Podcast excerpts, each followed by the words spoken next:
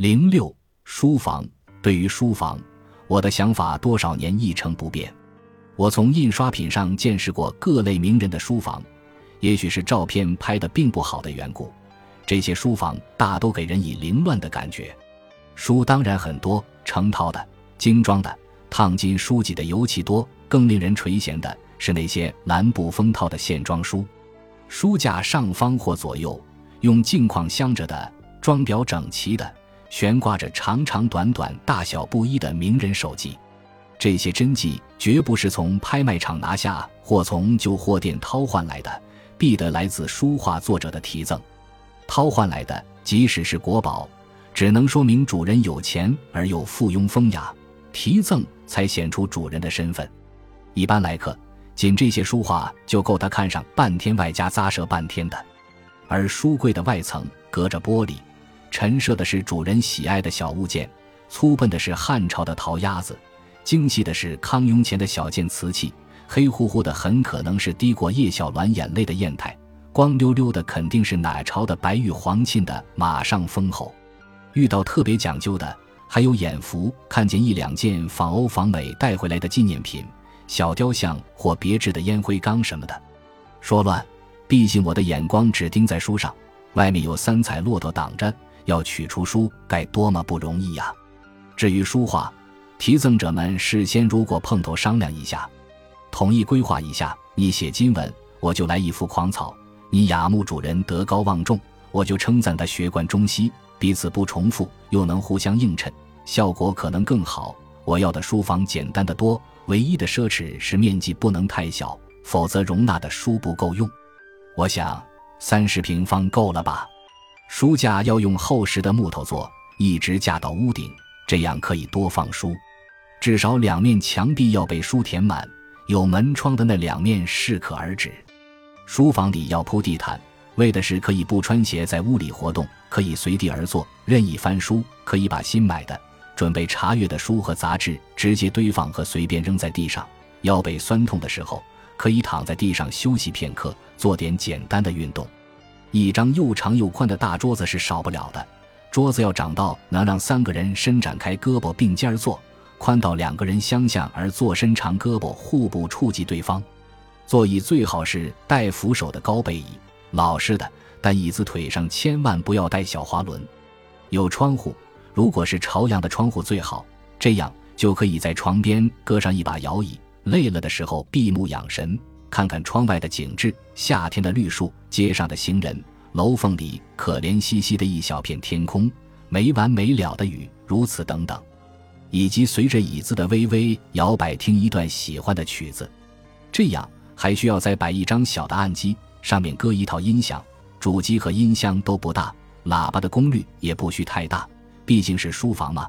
即使是听贝多芬和马勒，也不能太放肆，何况邻居还会来抗议。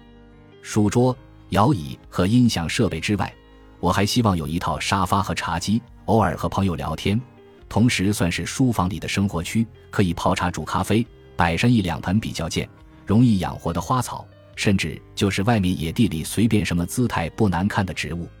书房还应该成为玩的地方，在其中一个书架的下面设一个小柜子，把一应的玩物置于其中，明窗净几，品赏玛莎。很可以打发一些无意趣的时光，帮助忘怀身边可厌恶的种种遭际。夜深人静，我特别迷恋拿一本传奇之怪或探险远游的书，深陷在沙发里，对着炉火而坐，昏昏沉沉的，处于似读似睡的状态。但这一条显然过了头。房子都有暖气，谁还烧炉子？由于设计者的怀旧，不少房子在屋角往墙里掏出一个假的壁炉，旁边堆些木柴。壁炉里用塑料做出一堆火，内装灯泡，通上电，红的黄的发亮，很可糊弄一下眼睛不好的人。不过我不需要这个，我喜欢炉火，是因为它有木柴或木炭燃烧的味道，有木柴或木炭爆裂的噼啪声，而且火势大小起伏，你得在旁不断侍弄。火燃的正欢的时候，惊险故事正发展到高潮，火光映得人脸和手，还有书页，全都通红。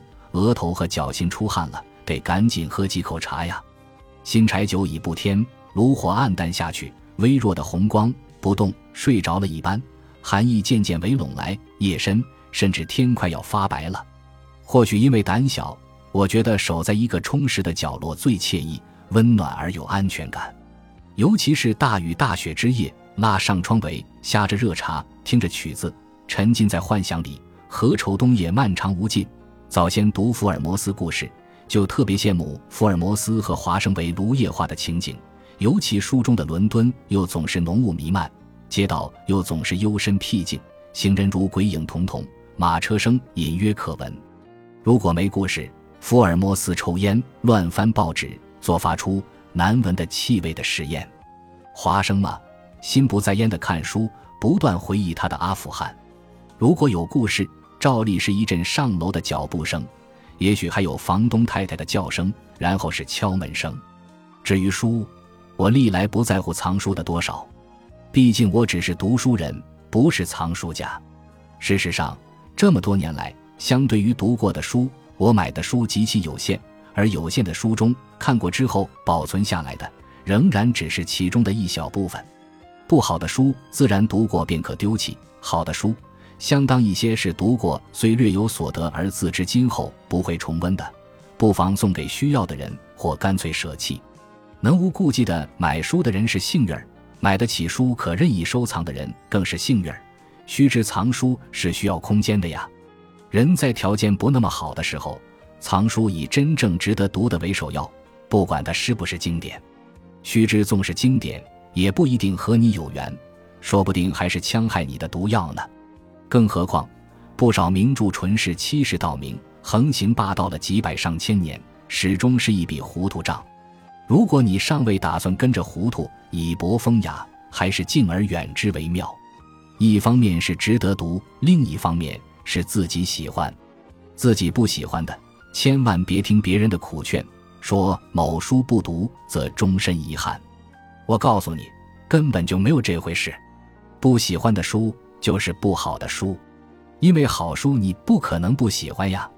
好事对你而言，与他人何干？倘若条件许可。我愿意尽可能齐全地收集几位优秀作家的侦探小说和科幻小说，以及中国历代的笔记和一些小诗人的文集。